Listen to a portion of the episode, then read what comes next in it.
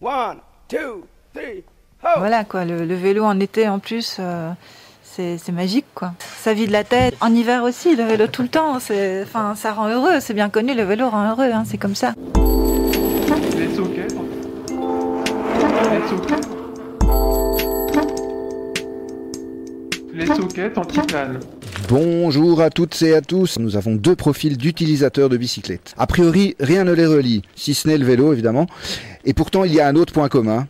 Quel point commun entre une chanteuse musicienne et des coureurs cyclistes? La performance? La performance artistique d'un côté, sportive de l'autre, et certainement le dépassement de soi. Rosa, que j'ai eu le plaisir de rencontrer au Festival Esperanza, nous expliquera comment le slow travel prend tout son sens dans sa démarche artistique. Alors voilà, avant de commencer cette émission dédiée au vélo, avec un flashback à bicyclette de, dans l'été à vélo de la nomade sédentaire. Bonjour la nomade. Salut Clément. Vous savez, comme j'aime vous partager quelques anecdotes de ma vie de cycliste. Cycliste urbain la plupart du temps, mais cette fois-ci, eh bien, mi-août, j'ai été en vacances dans les Alpes. Je me suis retrouvé à grimper des cols de légende. Le Lotaret, le Galibier, c'est quelque chose de monter pendant plus d'une heure, euh, puis euh, de redescendre. Enfin non, avant de redescendre, de prendre euh, sa tête en photo devant la pancarte du col, col du Galibier, col du Lotaret. Dingue comme émotion, comme sensation. Quand tu sais que tu montes pendant une heure et puis que tu refais le même trajet en descendant en 12 minutes. Euh, donc même si moi je suis pas un coureur de dingue, euh, je n'allais pas si vite que ça dans la montée. Par contre, j'avoue que j'aime la vitesse. Donc dans la descente, je me suis fait plaisir. J'ai peut-être même battu mon record de vitesse, 64 km/h. Ah. Et encore, c'est pas énorme parce que c'est hyper hyper technique. Hein. L'école, quand on n'en a jamais fait de sa vie, c'est on fait pas le malin. Donc j'avoue que oui oui oui parce que tu, tu en ne faisant rien, tu es déjà à 50 km/h minimum. Et puis, il faut quand même négocier des tournants. Et je sais pas, il faut tourner. À un moment, il faut freiner normalement. Et c'est quand qu'on freine Avant le tournant, pendant, après, euh, compliqué. Donc le temps de, c'est pas en une fois que, du coup, à un moment, bah tu pousses un peu quand tu le sens. Et c'est là que tu fais un petit 64. Je, je ne, enfin, ça m'a fait du bien. Ça m'a et sans bobo en plus, je me suis pas cassé la gueule. Par contre, à peine rentré de vacances, un matin en partant travailler, pas très bien réveillé, j'avoue, je me suis pris un panneau de signalisation de travaux oh, qui fait 2 mètres de large. Euh, tu sais, ceux avec des, des poids euh, qui font euh, en sorte qu'ils tiennent debout. Ben, les très très gros, avec même des lumières qui clignotent la nuit. Ben, moi, je suis rentré dedans parce que je ne l'ai pas vu dans le tournant. Mais quelle idée de mettre des panneaux sur la chaussée, franchement. Enfin bon, morale de l'histoire, c'est sur les routes que vous empruntez tous les jours que les accidents surviennent le plus, et pas dans une pente à 9% dans les Alpes. Hmm. Katia, euh, j'ai quand même entendu dire que tu avais parcouru plus de 2000 km à vélo cet été, ce qui expliquerait peut-être pourquoi je t'ai pas vu depuis trois mois. 2064 exactement, Clément. Ah ouais. Et eh oui. Et oui, aujourd'hui, on va parler chiffres. On va parler vélo quotidien, mais aussi surtout vélo découverte. On va aussi parler des prairies cramées, et puis on va parler des crapauds. c'est pas, pas les hommes, ça. Non, non, des crapauds. Des vrais crapauds. Des, ouais, ouais, des vrais crapauds. Donc cet été, j'ai poursuivi mon exploration euh, à vélo de mon propre pays. Euh, depuis que j'ai redécouvert le plaisir du vélo et surtout depuis que j'ai découvert le plaisir du voyage à vélo, je me suis en effet fixé euh, pour objectif d'enfin aller voir mon propre pays et les environs directs comme les Pays-Bas par exemple. L'été se termine et j'ai eu envie de dresser un petit bilan de ces trois mois d'été où j'ai malheureusement effectivement peut-être manqué euh, des émissions. Il faudrait que je regarde mon agenda, j'ai aucun souvenir de ça, mais c'est possible. Euh, histoire peut-être de vous donner envie de partir euh, vous aussi à l'aventure près de chez vous. Alors juste un avertissement avant de partir là-dedans, c'est les chiffres que, que je vais évoquer ici comprennent l'ensemble de mes activités, hein. donc aussi bien le vélo quotidien que les sorties plus sportives ou le vélo tourisme. Ok. Et donc, tu as roulé où comme ça? Alors, cet été, j'aurais roulé dans deux pays, la Belgique et les Pays-Bas. Selon StatsHunter, je ne sais pas si tout le monde ici connaît StatsHunter, toi tu connais sûrement. Non, même pas. Non. Ah. Je connais pas. Tu es sur Strava Strava, oui. Alors tu dois aller sur StatsHunter. Tu dois connecter ton compte Strava. Toi Clément, tu connais? Non, je ne connais pas. StatsHunter, donc chasseur de stats. Euh, vous connectez euh, vos comptes Strava dessus vous allez avoir des cartes incroyables qui vont vous sortir des statistiques que vous pouvez après sélectionner soit par année, soit par mois, soit depuis le début que vous roulez. Vous allez avoir des trucs juste incroyables et vous allez devenir complètement addict à, Stat Center et c'est gratuit. Donc, euh, Pour moi qui aime bien les datas, c'est... Ah, tu vas adorer Stat Center. ah, mais je suis Ah, j'ai fait découvrir un truc à Guillaume, quoi. Ah, Classe.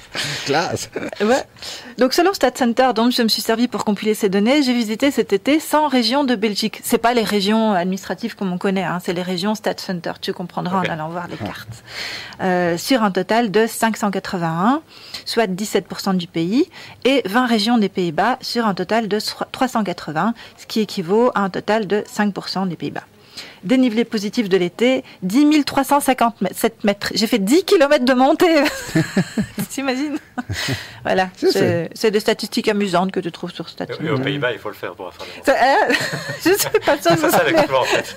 c'est ça pour les Là, c'est inquiétant, c'est inquiétant. T'es sûr que t'étais là-bas? Tu nous mens. Mais j'ai été principalement en Belgique. Hmm. Alors plus globalement, depuis que je roule avec un appareil Garmin, soit depuis 2019, et que j'enregistre donc mes activités, StatsHunter indique que j'ai visité à ce stade 208 des 581 régions de Belgique, soit 36% du pays. Youhou, bientôt la moitié. Et 25 des 380 régions des Pays-Bas. Quelle a été ta distance la plus longue cet été? Ma distance la plus longue, je me sens ridicule maintenant parce que juste avant l'émission, Il y a un gars qui fait du de train Guillaume. à côté. donc Guillaume, bouge tes oreilles, Par ordre de ne te comparaison. moque pas de moi. Mais dis- ouais, ça va être drôle par ordre de comparaison. Ah, ben c'était 102 km cet été. Ma Mhm. distance la plus longue de, de- de tous les temps, c'était 112. Voilà, c'est pas beaucoup plus. Ah non, c'était 125, pardon. Alors un coup d'œil sur la carte partagée sur mon blog parce que cet article se trouve, enfin ce- cette chronique se trouve aussi sur mon blog. Et là, j'ai partagé les, les les cartes magnifiques de Stat Center. Donc si vous jetez un œil euh, donc sur la mon dernier euh, article de blog, euh, vous verrez les cartes en question et vous comprendrez très vite que de nouveau, j'ai largement privilégié la Flandre. Euh, la raison est aussi simple qu'évidente, c'est que les aménagements ils sont en général omniprésents et je trouve les conducteurs croisés en principe plus courtois. Plus, courtois. Euh, Oui, oui, oui. Pour expliquer ce dernier point, j'ai ma théorie. C'est pas de la propagande. T'as as des faits pour euh, C'est c'est une ça. théorie, c'est pas des faits, c'est voilà, c'est mon ressenti à moi. Voilà.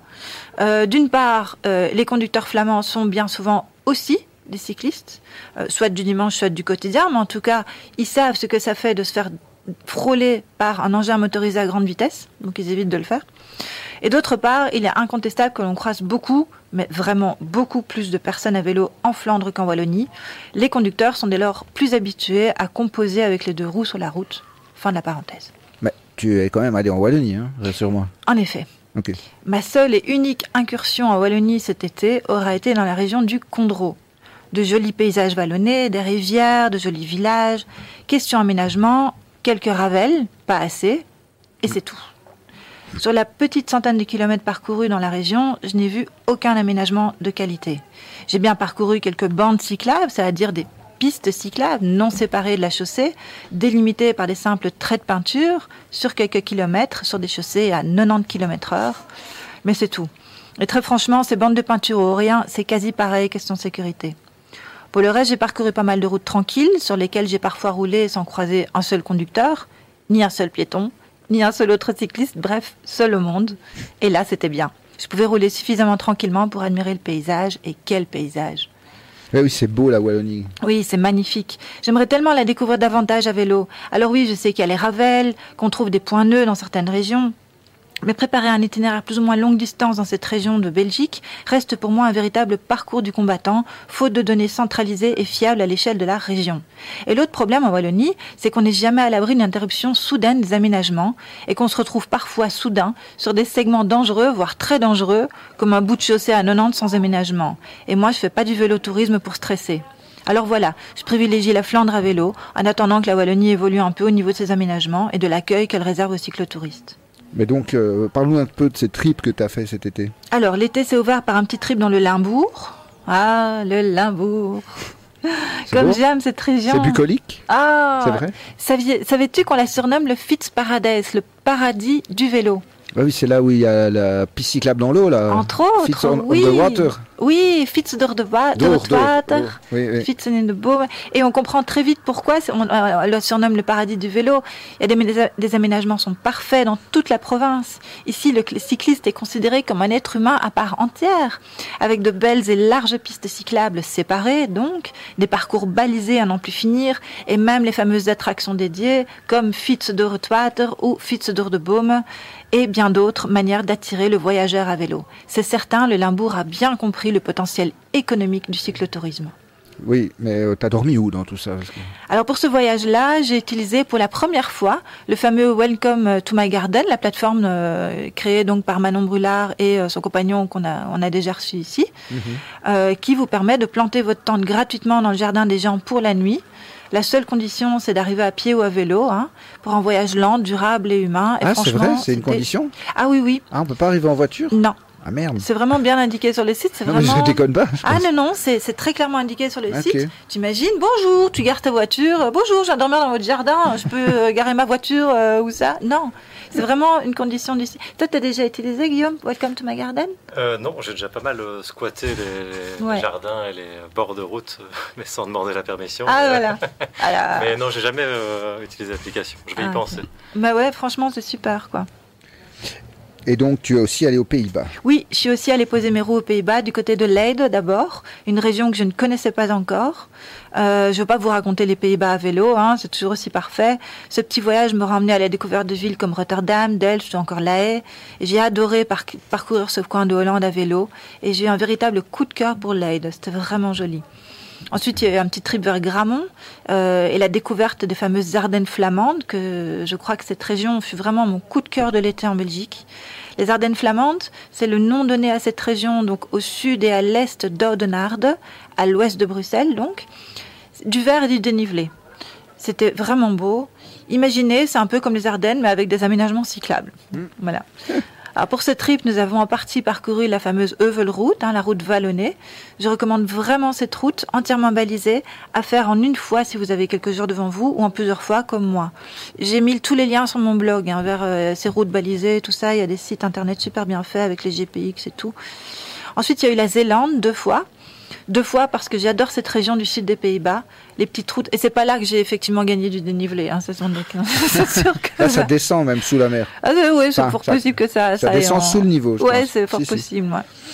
Donc euh, les petites routes à travers champs ou à travers les polders, les mini campings à la ferme, les gens souriant partout, les aménagements cyclables de qualité, les points nœuds omniprésents et la mer et les kibelings. Les- J'aime la Zélande, j'adore la Zélande. La Zélande, c'est la liberté. Après, il y a eu de petites escapades à gauche, à droite, mais toujours vers le nord. Bref, un été qui m'a permis de découvrir encore un peu plus notre beau pays. Donc oui, Clément, Ah oui, j'ai adoré être Donc, c'est un, be- un bel été quand même. Tout à fait. J'ai Pas adoré. mal tout ça. Ouais, Surtout les kibelines. les beignets de poisson pour nos Français euh, voilà, c'est des beignets de et poisson. Suisses qui nous écoutent. Très bon, avec une sauce tartare, c'est super. bon. Qu'il faut euh, se battre avec les mouettes. Euh, donc voilà, j'ai adoré être dehors tout l'été, dès que je pouvais, euh, sur mon vélo ou sous la tente, me réveiller le matin en pleine nature, la fraîcheur du petit matin, cette sensation que le monde nous appartient, à moi et aux oiseaux, aux vaches et aux moutons qui m'entourent. J'ai aimé ce petit crapaud perdu au milieu de la route dans ma main pour le déposer à l'abri. J'ai aimé refaire le monde avec mes amis perchés sur nos selles. J'ai aimé refaire le monde ou me vider la tête quand je roulais en solo au rythme du pédalier. J'ai aimé la gentillesse des accompagnateurs et accompagnatrices de la SNCB. J'ai aimé les voyageurs et voyageuses qui parfois me proposaient spontanément de m'aider à monter ou descendre les vélos et les bagages du train. J'ai aimé cette discussion dans le train pour Rotterdam avec ce Tom qui parlait de refaire, qui partait refaire sa vie à, Amsterdam avec pour seul bagage son vélo, hollandais, et son sac. J'ai aimé être à ses côtés pour le soutenir après que sa maman l'a appelé d'Ukraine pour lui donner des nouvelles. J'ai aimé manger des kibelings en défiant les mouettes, seule ou avec les copines. J'ai aimé bronzer sur la plage avec ma sacoche de vélo ou ma tente sous la tête. J'ai aimé jouer au foot avec ce gamin solitaire qui m'a interpellé dans la rue tandis que je passais à vélo. J'ai aimé le glamping à Gramont. J'ai aimé la bière, toujours locale après les kilomètres et le soleil de la journée. J'ai aimé les baignades dans la mer ou dans le lac. J'ai aimé rencontrer cette jeune femme au retour de Gramont, son vélo bien chargé, qui s'en allait rejoindre la Norvège. J'ai aimé rouler avec elle jusqu'à Bruxelles. Et pas seulement parce qu'elle m'a dit plus tard je vais être comme toi quand on a parlé des choix de vie. C'est ma petite heure euh, égo, voilà. J'ai aimé passer des heures à observer la nature dans le Condro, sans bouger. J'ai aimé nourrir les cochons au fond du jardin. J'ai aimé les arbres qui chantent. J'ai aimé la vallée du Boc. J'ai aimé le camping près de Sluis et le food truck qui vendait ce soir-là des kibelings. J'ai aimé parcourir à nouveau les sublimes canaux de Dames. J'ai aimé la petite ville de Groede, aux Pays-Bas, en Zélande. J'ai aimé ce moment à, à se raconter nos vies avec mon ami allongé sur le ventre sur la plage. J'ai aimé les frites méritées après les kilomètres. J'ai aimé tenir mon petit journal de voyage. J'ai aimé revenir à Bruxelles après chaque trip. J'ai aimé repartir pour le trip suivant. Eh ben, dis donc, qu'est-ce que t'es positive? Oui, mais non.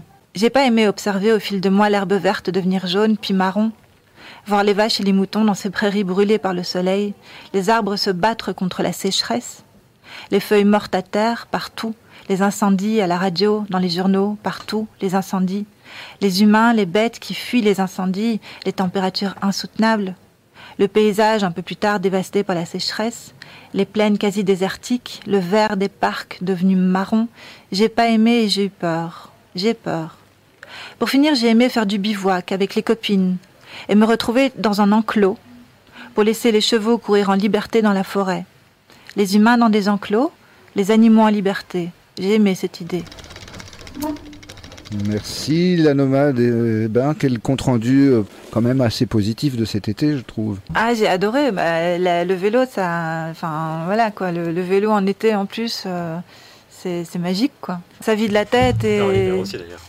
Ça. En hiver aussi. En hiver aussi, le vélo tout le temps. C'est, enfin, ça rend heureux. C'est bien connu. Le vélo rend heureux. Hein, c'est comme ça. On va s'écouter l'interview de Rosa, une artiste euh, qui fait sa tournée à vélo avec ses instruments dans une remorque. Elle est aussi dans le slow travel complètement et elle euh, trouve que ça a du sens dans sa démarche artistique aussi.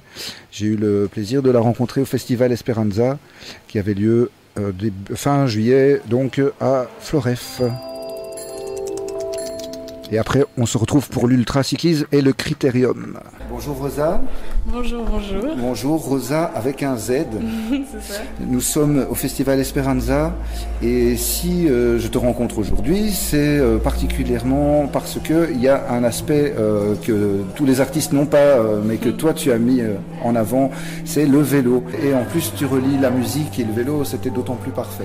J'ai eu l'honneur et le plaisir, mais l'honneur de te voir hier euh, en concert parce que c'était euh, c'était euh, sold out. Comme euh, je viens depuis longtemps moi-même en tant que festivalière, je connais du monde ici et donc euh, je pense qu'il y a eu un, un petit effet de bouche à oreille aussi qui a dû jouer. Euh, donc voilà, je crois que c'est aussi des amis d'amis qui, qui se demandent un peu ah bah tiens qu'est-ce qu'elle devient. Mais donc voilà. Parce que ça fait longtemps que tu fais de la musique, Ouais ouais ouais. c'est Ouais, vrai ouais. Ça fait depuis un peu toujours hein, je pense. Et du vélo, par contre, ça, Du vélo honnêtement je suis pas une très grande cycliste à la base. mais si je peux te demander ton premier souvenir à vélo, par contre. J'ai grandi dans un petit village et il y avait euh, une petite épicerie à quoi euh, 20-25 minutes à vélo.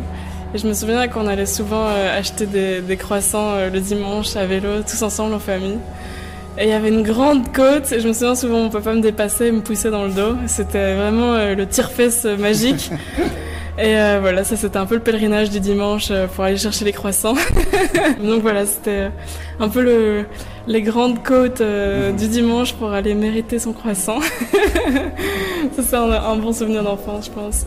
Mais sinon, tu faisais du vélo comme ça, un peu de temps en temps. Oui, c'est Mais ça. par contre, de la musique, ça, c'était euh, devenu un, tr- un truc euh, qui avait pris une pla- place importante dans ta vie. Oui, après, euh, je... c'était pas non plus forcément. euh, je me disais pas, je vais faire que ça par la suite, mais, mais oui, ça, ça a toujours pris beaucoup de place. Bah, je pense que j'étais un enfant très bruyant et, et chanter c'était c'était très chouette du coup pour moi. Mais ouais, voilà. Mais donc, tu te produis sur scène déjà depuis, euh, depuis un moment. C'est pas ta première scène. Non, euh, donc j'ai commencé pendant mes études à vraiment euh, jouer. Enfin bon, je, crois que ma première scène c'était à Namur justement dans un, un ami à ma mère qui avait un bar. J'ai joué ici dans un dans un bar quand j'avais 14 ans et puis après j'ai un peu continué, j'ai commencé à écrire des chansons, mais ça a toujours été très fort à destination du live quoi. Donc j'ai vraiment joué toutes mes chansons euh, longtemps avant de commencer à penser à les enregistrer. Et c'est vraiment le confinement qui a, qui a fait prendre ce tournant-là à ma musique où j'avais plus de concerts. Et donc j'ai commencé à enregistrer mes chansons. Et de là, euh, j'ai arrêté mes études et j'ai décidé de me consacrer euh, vraiment à la musique. Et ben, ça marche, vu le succès qu'on a pu voir hier. euh, C'était quand même impressionnant. Bah, je suis la première étonnée hein, pas d'avoir vu euh, tout, tout- tout ce beau monde, mais euh, oui, c'est un, chouette début de chemin en tout cas, Mais, fond. mais hier, tu as joué la carte de la spontanéité, enfin de la franchise. euh, Ah ouais. Il n'y avait pas moyen d'être autrement que soi-même dans un moment comme celui-là? Ouais, bah, c'est ça que je trouve chouette. et J'ai un peu la, la conviction que en, en venant avec toutes toutes ces failles, toutes, toutes, tout le côté cru de notre personnalité, j'ai l'impression que ça, ça peut permettre euh, de créer un espace dans lequel euh, les autres peuvent se sentir à l'aise d'être eux-mêmes aussi. J'ai l'impression que si, voilà, si, c'est un personnage tout lissé qu'on incarne, bah, ça peut être très chouette aussi, hein, ça fait partie de l'art et je critique absolument pas cette démarche. Mais euh, moi, ça me convient, c'est moi ce que j'ai envie d'incarner parce que j'ai l'impression que c'est vraiment ça qui me porte personnellement, le, fait de pouvoir arriver avec, avec, tout, toute son entièreté et, elle proposait comme ça et bon ben voilà euh, ça c'est moi vous faites ce que vous voulez mais, c'était communicatif. Et il y avait même une chanson que tu n'avais pas totalement finie que tu avais espéré finir dans le train c'est ça? Oui oui, c'était trop mignon. Oui oui mais j'étais la en fait euh, je suis contente parce que depuis euh, que les, les, concerts reprennent, je retrouve un peu ce rapport à la musique où vraiment j'ai hâte de terminer les chansons toujours avant de faire un concert. Je me dis, ah, cette chanson-là, j'espère que je la jouerai la semaine prochaine. Et ça, j'avais perdu un petit peu, j'avais, j'avais eu ce rapport à l'écriture un peu, euh, ah, je vais essayer de finir cette chanson pour pouvoir l'enregistrer.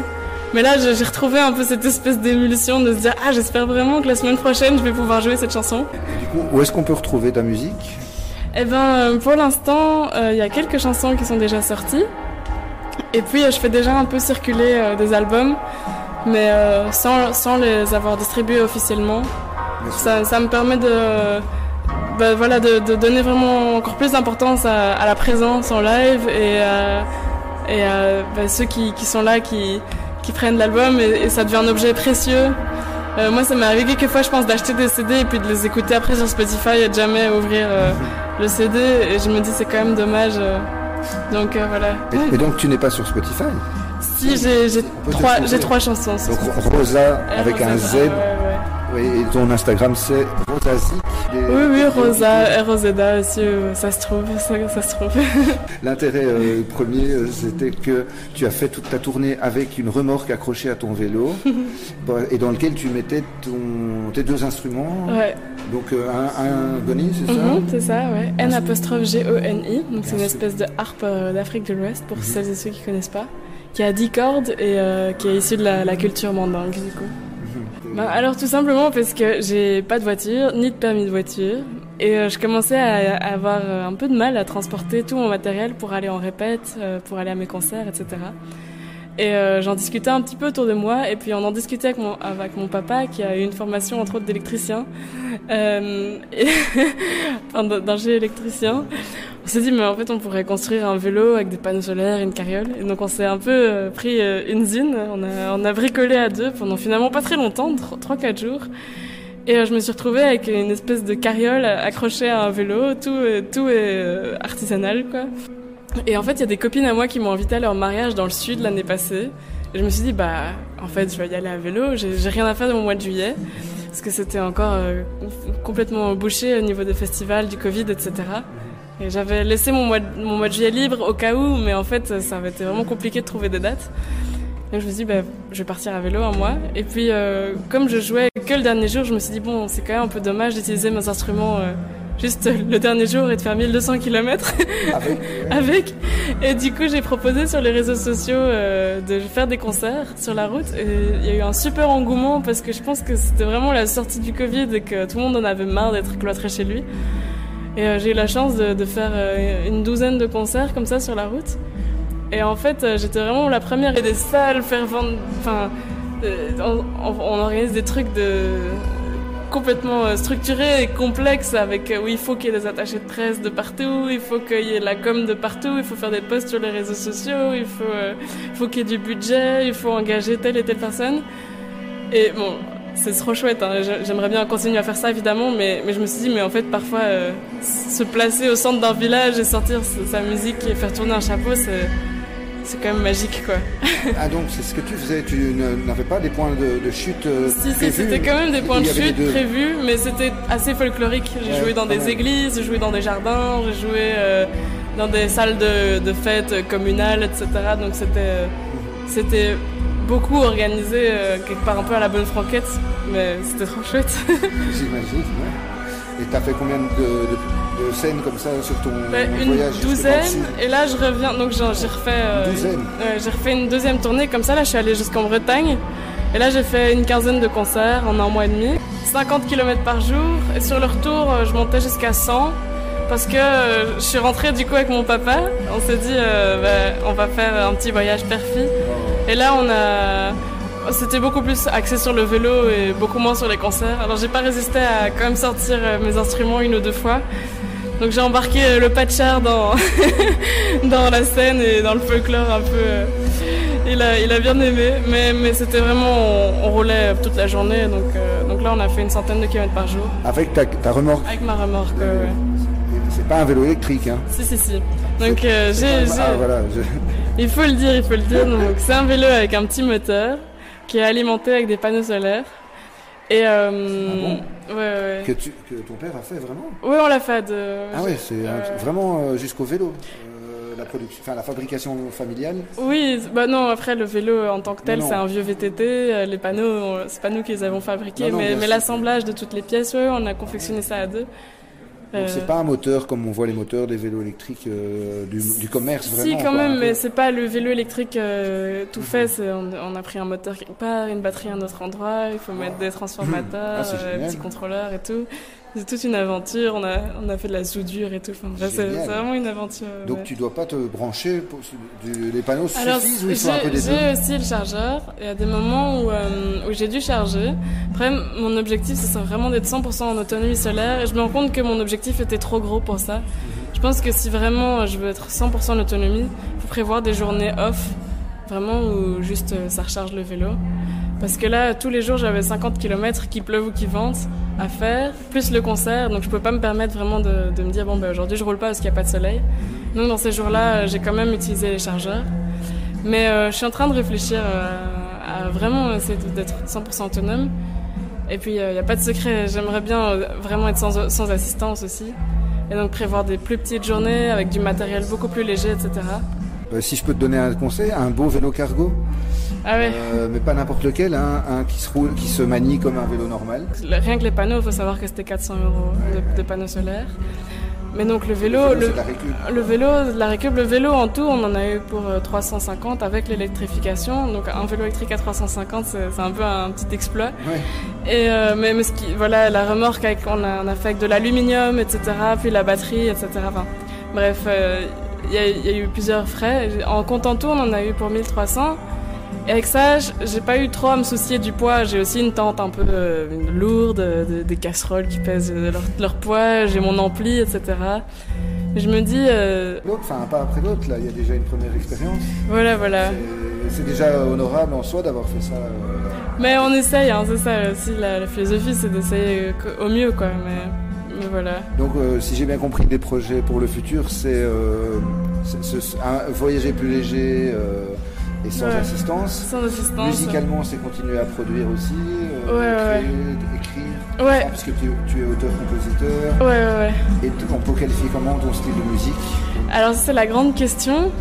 Euh, bah déjà, c'est en français. Je pense que c'est des chansons euh, assez intimes, euh, qui partent vraiment de réflexion et un peu cru, un peu organique, euh, finalement un peu pop aussi. hein. Euh, ça reste assez accessible. C'est ça mon, mon but, c'est peut-être de faire quelque chose euh, avec une intention de, de créer quelque chose de, de recherché, mais en même temps très accessible, quoi. Et euh, c'est un peu folk aussi. Folk, euh, voilà. Je sais pas si c'est très clair, mais il faut venir pour voir. Oui, il faut venir pour le voir et l'entendre surtout. Mais il y a un côté hyper introspectif, hein, hyper euh, zen, méditatif euh, presque. Ouais, zen, euh, ça, ça part aussi euh, des décorchures un peu parfois. c'est pas complètement apaisé. Il y, a beaucoup, il y a beaucoup de questions que je pose et que je continue à me poser. Donc je- voilà. Et donc on- auquel tu répondras dans- par la suite euh, par d'autres euh, Ouais, mais je sorties. sais pas si je vais te répondre. Ça va, ça va prendre son temps. Pour te donner l'anecdote, je m'étais dit, ok, premier album, ce sera très fort, euh, plein de questions, un peu explosives dans tous les sens. Et deuxième album, j'espère un peu avoir un truc plus réfléchi, plus posé. j'ai commencé à écrire euh, le deuxième album, je dis oui, euh, je suis pas encore, je suis pas encore à l'apaisement et la sérénité. Ce sera peut-être le 5-6e album en fait. En tout cas, c'est ce qui plaît au public, c'est que tu sois toi-même, quoi. Ça, c'est vraiment chouette. Ah bah, Ouais, vraiment, merci beaucoup. merci à toi.